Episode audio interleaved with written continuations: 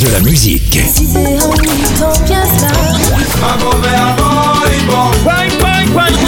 Et des infos. Elle chantera jusqu'à ses 99 ans. Double disque d'or pour son premier album solo. C'est VSM Radio. Salut, c'est Sylviane Mongis. Aujourd'hui, je vous propose un rendez-vous jazz avec Jacques Schwarzbart. Né en 62 en Guadeloupe, Jacques Schwarzbart est un saxophoniste jazzka.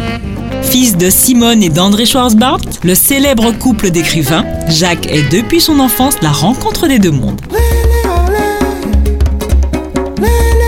À l'âge de 4 ans, il découvre le groka et est initié par Anzala à certains rythmes de base. Ensuite, âgé de 6 ans, il découvrira le jazz. Bachelier à 16 ans et après des études de sciences politiques, il abandonne une carrière d'assistant parlementaire pour se consacrer entièrement à la musique.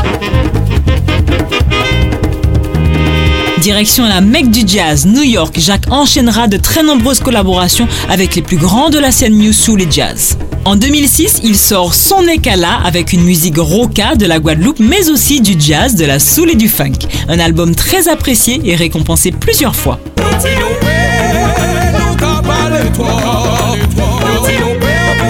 En 2008, il sort son nouvel album intitulé Abyss en hommage à son père, un disque beaucoup plus sombre que le précédent, mais toujours bien ancré dans le jazzka.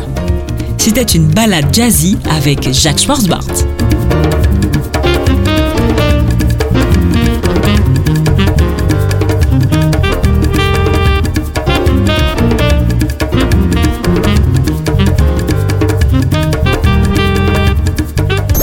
De la musique.